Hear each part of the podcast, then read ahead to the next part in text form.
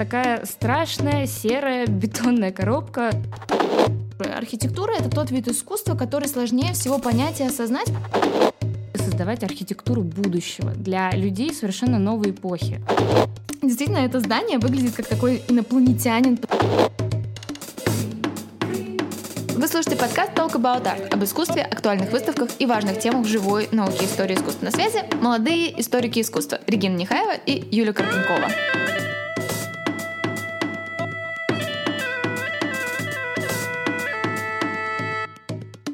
Сегодня вещаем вам из самоизоляции, и в таких условиях было бы довольно странно говорить о текущих выставках, музейных активностях, ведь, возможно, прикоснуться э, к прекрасному нам не удастся еще в ближайший месяц, а может быть и больше. Конечно, многие музеи ведут сейчас онлайн-мероприятия, лекции, открытие выставок даже проводят онлайн, но все же я искренне верю, что произведение искусства надо видеть живьем. И тут я согласна, и мы вместе с Региной пытались как-то обдумать эту ситуацию и понять, о чем можно такому поговорить, что было бы вам доступно даже из дома. И наверняка многие из вас, э, по крайней мере, я точно за это время, думали, как печален и невзрачен вот этот типичный весенний вид из окна среднестатистического жителя российского города, который живет в спальном районе, например. Будь то Москва, Петербург, Тула, Екатеринбург, Калининград, вообще любой город нашей страны на самом деле. Если вы один из них, вот таких вот людей, которые со вздохом смотрят каждый день в окно и видят угрюмые мрачные панельки, то можете прямо сейчас выглянуть, еще раз посмотреть на них и вы увидите их там. То есть это панельки, хрущевка или брежневка их называют, такой слегка обветшавший привет из советской эпохи. Именно об этой архитектуре мы и будем с Региной сегодня рассказывать. Но вы сразу не пугайтесь, мы на самом деле будем говорить о явлении более широком и более интересном, нежели просто советское панельное домостроительство. Мы будем говорить об архитектуре советского модернизма. Но сначала разберемся, что же это такое.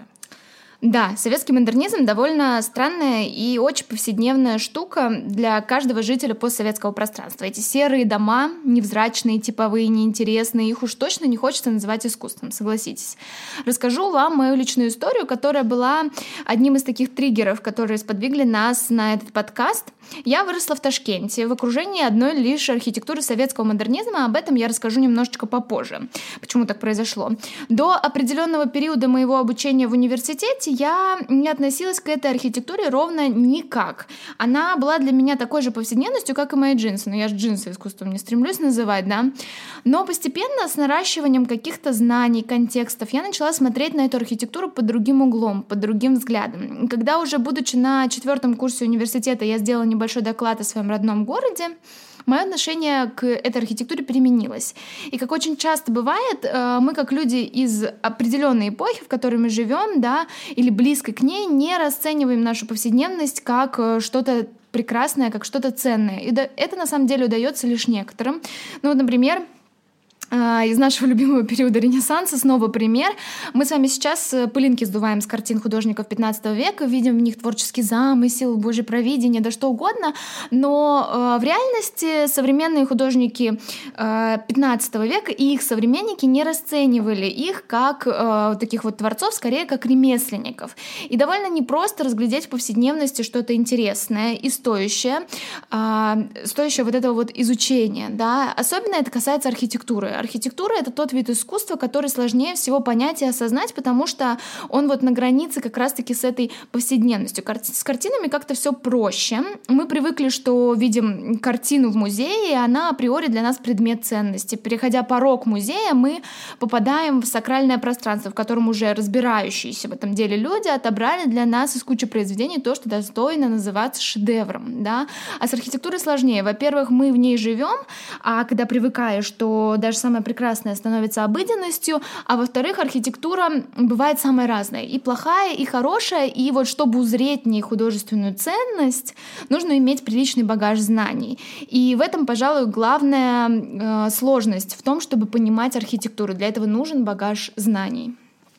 Да, и как Регина заметила, архитектура бывает разная. И в случае с архитектурой советского модернизма она действительно часть нашей повседневности, и она очень странная для многих.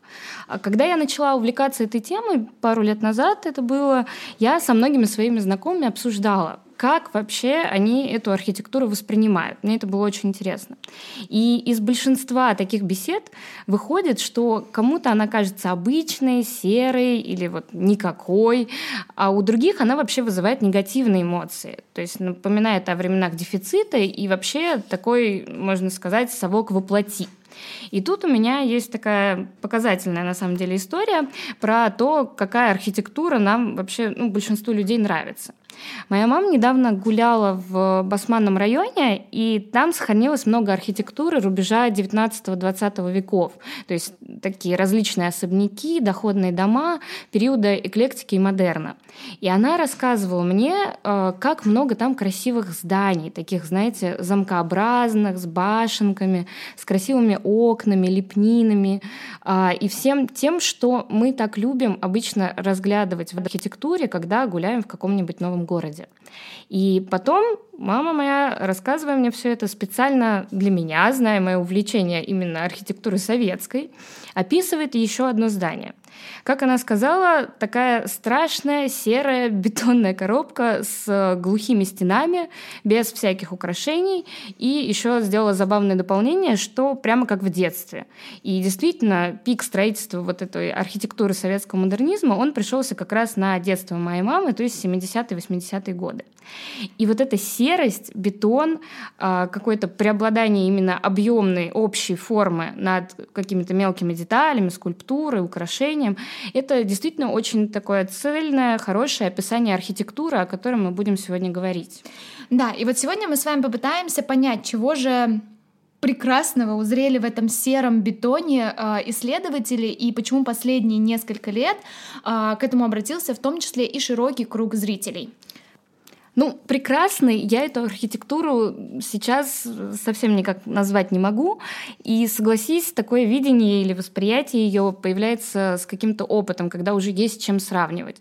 Мы э, вообще с Региной на первом курсе обе хотели писать курсовые работы про архитектуру модерна, как раз вот совершенно другую эпоху. Что мне кажется, ну, полная противоположность модернизму. Да, названия похожи, их часто путают на самом деле, и даже можно, наверное, сейчас обсудить этот вопрос немного. Да, модерн — это прекрасная мечтательная эпоха рубежа 19 и 20 века. Это особняки, богатые доходные дома, невероятная роскошь, все украшают рельефами в виде растений, цветов, представителей фауны, да, окна украшаются витражами, и если вы, вот, например, смотрели сериал «Аббатство Даунтон», только первые сезоны, да, или же, например, «Легендарный Титаник», я думаю, что все смотрели этот фильм, то это как раз вот тот самый период. Модерн — это архитектура буржуазного общества по своей сути, и вот как раз раз-таки здесь проходит граница очень серьезная с модернизмом. А советский модернизм — это как раз больше сериал mm-hmm. «Чернобыль», например, который недавно нашумел, и наверняка многие из вас его видели. И модернизм действительно случился уже на 50 лет позже, нежели модерн, нежели вот эта прекрасная эпоха, и случился он уже, как вы понимаете, в другой стране, в СССР, где, естественно, всякие частные особняки сменились э, главным образом какими-то общественными сооружениями, кинотеатрами, домами культуры и ну, другими общественными сооружениями. Да, и всем досталось по квартире в Хрущевке. Но, наверное, тут нужно дать небольшую справку о том, как вообще политическая ситуация в стране привела к возникновению новой архитектуры. Так сложилось в нашей стране, что архитектуру, как самое мощное искусство социальной пропаганды, мы ассоциируем с правителями. Думаю, что все себе так или иначе представляют сталинки или архитектуру сталинского периода, да, а, это вот такие вот помпезные величественные здания с колоннами, рельефами, ну, представьте себе здание МГУ. Я думаю, что оно всем знакомо, это такое определенное определенный символ Москвы, да. А что у нас идет после Сталина? Конечно же, хрущевки, да. И после перехода к власти, прихода к власти Хрущева началось развенчание культа личности Сталина, и архитектура, как политическая сила, в том числе, отвернулась от излишеств, помпезного образа, колонн на фасадах, и началась борьба вот с этими излишествами в архитектуре. Так появился на свет очень лаконичный довольно в первое время минималистичный по своему облику советский архитектурный модернизм. Хотя тут стоит подметить, что сам термин, о котором мы сегодня говорим и не раз упомянули, он э, значительно более поздний, да, и появился уже в 2010-х годах. И С другой стороны, перед советским правительством в этот период стояла острая социальная проблема проблема отсутствия жилья. Да. И тогда и появился масштабный проект застройки районов быстровозводимыми панельными домами. Результаты налицо. Я сама живу сейчас в Хрущевке и могу вам многое рассказать об этой архитектуре. Убеждать вас, конечно, что она идеальна, я не буду, потому что сама понимаю, что это далеко не так. Ну и, конечно, третий очень важный аспект — это сам период оттепели и международная политика СССР, да, которая позволила архитекторам ездить на Запад и воспринимать уже некоторые идеи. Послевоенный модернизм на Западе к тому периоду уже изживал себя. Однако в СССР эти идеи прижились. И, конечно, правительство самой большой страны на Земле не собиралось ограничиться вот этой серой безликой архитектурой панелек. Нужно было еще что-то большое, что-то красивое, чтобы можно было показать и советским людям, и всему миру, как успешен проект страны Советов. Поэтому различные важные учреждения, вроде главных гостиниц, университетов, концертных залов, строились по индивидуальным, а не по типовым проектам, из более дорогих материалов, с более богатыми интерьерами, внешним декором в виде рельефов, мозаик, а, то есть прямо как в сталинскую эпоху. Это была архитектура презентабельная. Но смысловое наполнение тоже изменилось. Как и ситуация в искусстве, так и в архитектуре. С одной стороны, архитекторы не могли продолжать традицию искусства вот этого буржуазного, оставшегося еще в эпохе до Октябрьской революции.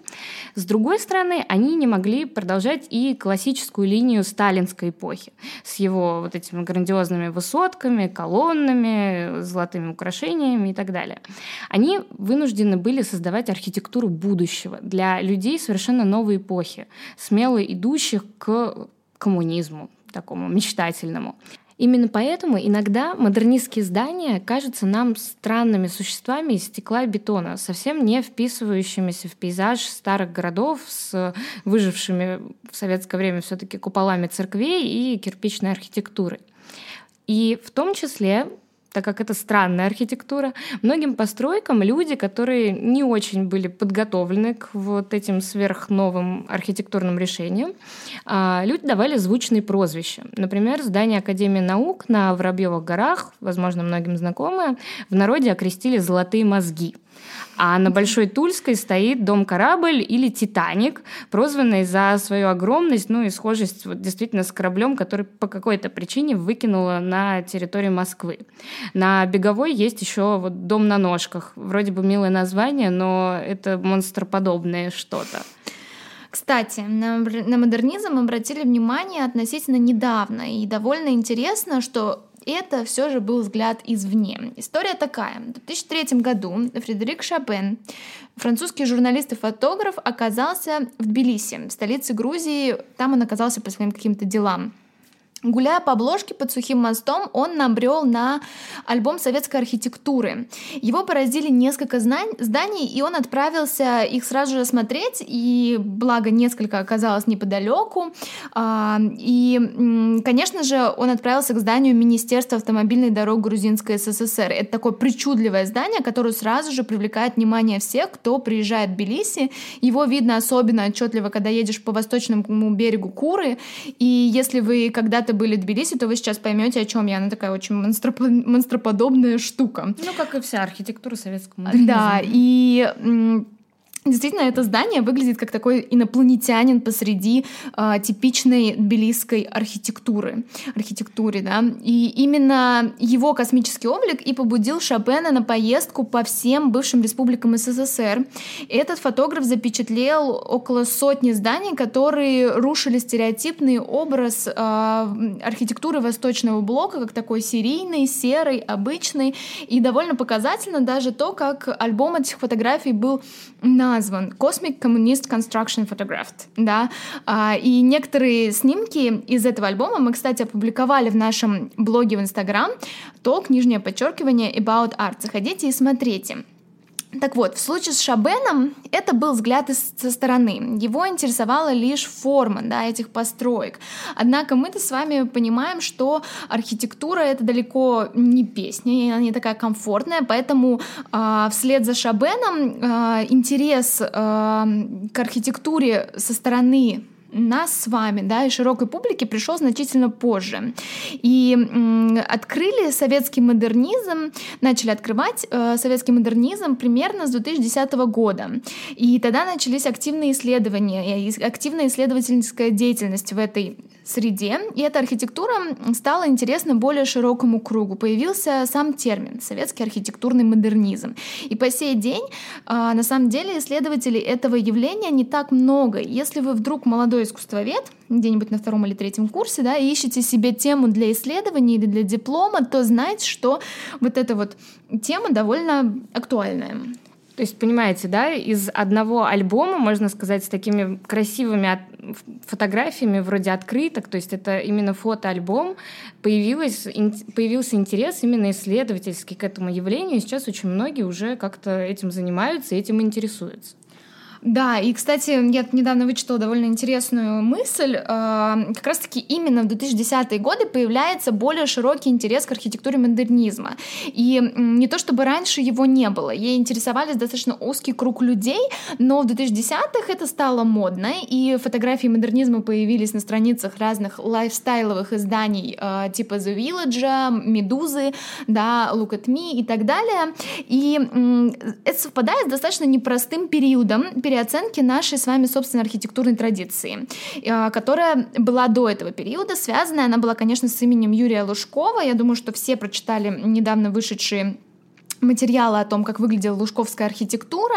И вот как раз-таки э, момент 2010-х — это момент, когда все начинают осознавать, насколько некачественная и неинтересная архитектурная традиция оказалась вот в этот период э, начала нулевых, конца 90-х. И начался вновь поиск самоидентичности. И выбор, как интересно, общество пал именно на модернизм. И это, на самом деле, не моя идея. Я вычитала ее в интервью э, одного автора телеграм-канала. Довольно интересное, мне кажется, и показательно, что именно в 2010-е годы мы обратились вот в такой непростой ситуации к модернизму, и, возможно, за этим есть какое-то будущее. Будем надеяться.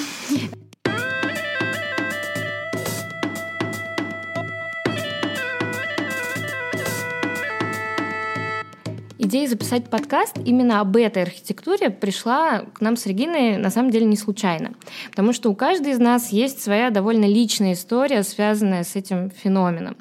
Вот, например, мои бабушка с дедушкой много лет работали в физико-энергетическом институте города Обнинска. Он находится в 100 километрах от Москвы, там родилась и моя мама, и именно в этом городе я проводила почти каждые выходные в детстве. Обнинск известен как первый наукоград России, и именно тут была запущена первая в мире атомная электростанция. Секретные исследования атомной энергетики здесь начались вообще в период окончания Второй мировой, э, мировой войны, как бы по понятным причинам, и эти территории были закрытым объектом. В основном здесь жили ученые со своими семьями. Но потом город стал открытым, здесь появились новые исследовательские институты, которые занимались подготовкой специалистов уже самых разных областей, не только ядерной физики, но и там метеорологии, например. Жизнь сложилась так, что по стопам бабушки с дедушкой я не пошла, стала вот искусствоведом. Совсем а, не пошла. Да, и со временем я начала смотреть на знакомый с детства город э, с какой-то другой стороны. Я обнаружила там странного виду поликлинику, э, больше похожую на такой средневековый замок, без окон, с какими-то космическими капсулами на стенах. Узнала, что местный ЗАГС жители прозвали Брестской крепостью за свой странный вид. Ну и, конечно, конечно, в Обнинске есть метеорологическая вышка высотой аж 300 метров, а, которая является одним из таких символов, можно сказать, города. И мне захотелось как-то в эту историю погрузиться, понять вообще, почему там это находится, и узнать чуть больше про, в принципе, наукограды.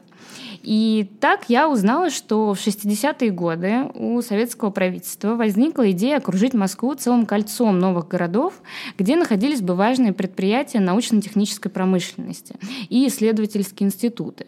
Так, например, появился Зеленоград, а еще Дубна, Троицк, Протвино, Пущино и многие другие города, ныне имеющие статус наукоградов.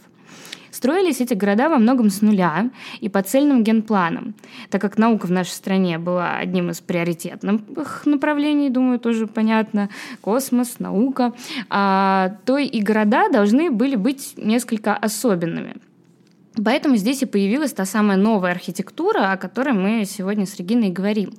А так как это было цельное строительство, архитекторы тут, естественно, могли развернуться. Они могли спланировать вообще все, что угодно. И не только здания, но и проспекты, и вообще весь город. И мне кажется, что это безумно интересная задача, на самом деле, для любого архитектора строить такой город будущего еще и со своим каким-то неповторимым обликом. Но Наукограды — это не столицы, и города, в принципе, небольшие, их пока что еще не пиарят путеводители по Московской области, да, и исследователи не обратили еще даже свое пристальное внимание. Просто исследователей не хватает, на самом деле. Рекламируют тут. А, не обратили свое внимание, а, и оказалось, что узнать об этой архитектуре вот этих городов а, можно только увидев их живьем. И именно поэтому прошлой осенью я занималась тем, что есть ездила в эти города на такие своеобразные однодневные вылазки экспедиции в поисках хоть какой-то информации об этих местах. И выяснилось, что несмотря на засилие типового строительства в это время, о котором мы уже немножко говорили, упоминали, а, каждый наукоград, он уникален. То есть в Протвино, например, город, где было построено огромное кольцо ускорителей частиц, а, можно найти удивительно яркие мозаики из цветной смальты. В Пущино, в городе биологических институтов, а, который вообще больше похож на какой-то инопланетный город на берегу Оки, там вы выстроились такие белоснежные здания научных институтов, которые немножечко напоминают космические шаттлы. А, кстати, там еще находится обсерватория с э, тарелками э, и радиотелескопами. А, просто, наверное, очень интересное место, чтобы летом туда съездить и посмотреть. И в некоторых наукоградах местами сохранилась вот эта атмосфера ушедшей советской эпохи, но не той серой тоскливой, которая всплывает у нас при виде спальных районов Москвы, ну или когда мы сериал «Чернобыль» смотрим, а эпохи научных открытий, исследований космоса, веры вот в это светлое будущее коммунизма. Но, конечно, нет особого смысла сейчас описывать, как выглядят эти города. Мы обязательно выложим фотографии в нашем аккаунте. Вот Юля рассказала вам про наукограды, а я немножечко отправлюсь в путешествие в мое детство и расскажу вам, как я увидела что-то интересное в архитектуре советского модернизма. Так случилось, что родом я из солнечного и хлебного Ташкента. Помимо теплого климата, вкусных овощей, фруктов, плова и лепешек, а, скучает моё... она тут просто в апреле скучаю, в Москве, да. скучает по Ташкенту. У меня были билеты, но вот видите, в нынешней ситуации э, были планы, но как, как случилось. Мое детство, в общем-то, подарило мне на самом деле, кроме всех этих ярких впечатлений гастрономических и огромного количества витамина D, оно подарило мне еще очень яркое впечатление о советском модернизме.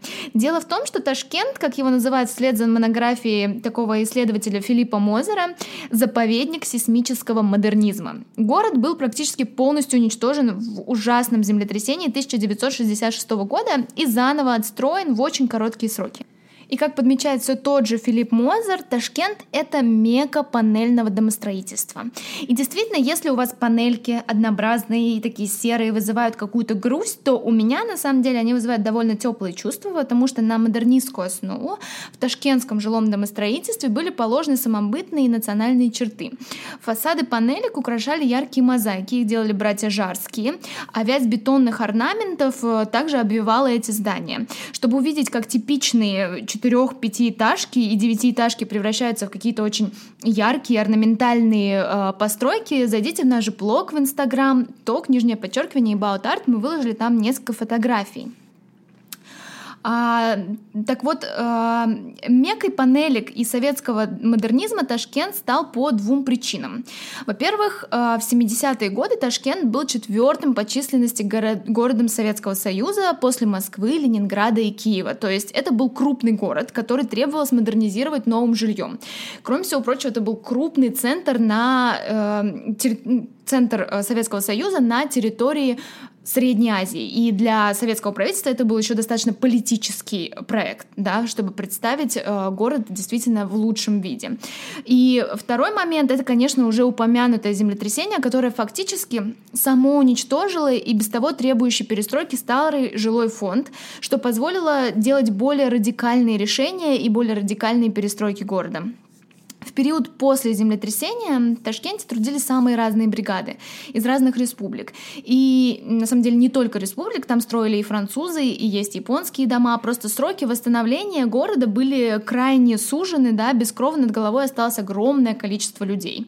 Это была на самом деле очень сильная братская помощь, о которой ташкентцы вспоминают и по сей день. И совершенно не важно, что за политические решения были в основе, важно то, что это была помощь от людей к людям. Да, и именно так ее сейчас расценивают, во всяком случае, местные жители.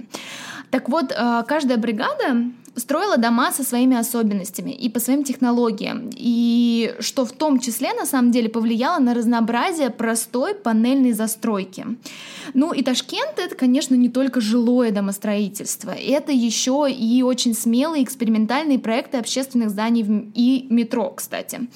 А с советским модернизмом можно столкнуться там на каждом углу. В метро, в доме, в котором живешь, на Чурсу. Это самый крупный рынок Ташкента, и сейчас э, будет вам туристическая рекомендация э, для всех. Если вы вдруг когда-то окажетесь в Ташкенте, не нужно ехать на туристический Алайский базар, вам нужно на Чурсу. Вы увидите там э, такое, прям самый настоящий узбекский базар под модернистским куполом. Кстати, фотографии его вы тоже найдете у нас в блоге. Все, забываем про Турцию, теперь ездим только в Узбекистан. Кстати, читала недавно статью о том, что вполне вполне вероятно, в ближайшее время это станет очень популярным э, туристическим направлением, и Ташкент станет второй Грузией, вторым Стамбулом. Вторым, вторым Стамбулом, вторым Тбилиси. Нет, на самом деле даже в Лувре планируется... Римом. в 2021 году выставка, посвященная а, культуре Узбекистана. Достаточно интересно. Так вот, а, некоторые идеи построек, которые реализовались в Ташкенте, были совершенно космическими и очень новаторскими. Недавно я наткнулась на интервью Косинского, одного из ведущих архитекторов этого периода, где он рассказывал про свои постройки, которые так и не были реализованы. Он разрабатывал в 70-е годы проект застройки общественной зоны Челанзарского района, и по сей день это один из самых крупных таких э, районов э, в Ташкенте. И у них была идея построить дом, который бы по форме напоминал среднеазиатский минарет. По факту это должен был быть дом в 20 этажей. И в то время в Ташкенте, на самом деле, после землетрясения разрешалось строить максимум 9 этажей, и то за 9 этажами нужно было получать специальное разрешение. Да? Это все было связано с тем, что город находился в очень э, сложной сейсмической зоне. А, и вот Косинский на самом деле создал довольно интересный проект, где лишал здания опоры на фундамент, а между грунтом и зданием была прослойка воды. Что-то вроде поплавка, да, дом превращался в такой гигантский поплавок. Но дом по ясным причинам в то время реализовать не удалось, его просто не разрешили, но выглядит внешне он очень похожим на то, что строит Фостер в Лондоне. Я выложу фотографии также в наш блог, и вы это там увидите. В общем, вы поняли, что я могу об этом говорить очень долго, но лучше вы воочию это посмотрите, когда откроется такая возможность. Да, действительно, мы можем говорить об этом долго, каждый про свое. Регина про Ташкент, я про Наукограды. А, тема действительно нас очень захватила, но все-таки хочется закончить а, этот подкаст на немного серьезной ноте. А, надеюсь, нам за это время получилось вас убедить, что архитектура, ну или заставить хотя бы задуматься, что архитектура советского модернизма — это особое явление, это артефакт исторической эпохи, который заслуживает на самом деле нашей заботы и внимания внимания ничуть не меньше, чем, к примеру, стены Московского Кремля. Но мы лишь едва обозначили самую сложную проблему и важную в этой истории — проблему сохранения культурного наследия. Дело в том, что значительная часть людей, как мы и говорили в самом начале, видит в этой архитектуре, ну, не видит там ни красоты, ни пользы, а видит низкое качество материалов, а, которое ну, за 40 лет привело к ветхости, в принципе, очень многих зданий. А другие здания уже не очень актуальны и удобны для советского использования. И так как памятниками они еще не считаются, а народ сомневается в эстетических качествах этой архитектуры, здания а, спокойно сносят бульдозером для установки более современных, но при этом совершенно безликих однотипных зданий.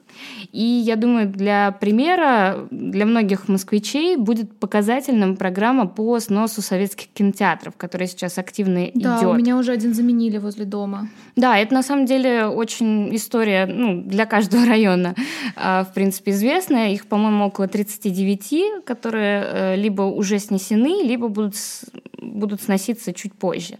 То есть, например, кинотеатр Баку в районе аэропорт, кинотеатр Байконур. Киргизия на Новогиреево тоже вот, mm-hmm. да. И на самом деле не буду перечислять вообще все, все остальные, которые ждут своей печальной участи. Да, мы с Юлей на самом деле очень э, рады, что у нас получилась такая возможность поговорить об очень, на самом деле, возможно, непопулярной теме. Это не Леонардо, это не Ван Эйк и даже не Дали, да, это наша с вами повседневность, на которую мы порой не обращаем внимания, с чего мы с вами сегодня начинали. Но вот такая вот возможность, когда нас всех заперли дома, это возможность не только э, как бы расстроиться, что мы не видим искусство с глазами воочию, а возможность на самом деле узнать немножечко больше о своем районе, о месте, где вы живете, узнать о домах, которые вас окружают, узнать немножечко больше о том, что достаточно нетипично, да, и может быть не популярно, но сохранение этого сейчас и здесь очень важно. Поэтому думаю, что наш сегодняшний подкаст э, для вас в какой-то степени, возможно, стал открытием. Мы открыли для вас новую эпоху, которую тоже нужно сохранять, которую тоже нужно изучать, и которой тоже нужно заниматься, и мы искренне желаем вам удачи и здоровья в самоизоляции.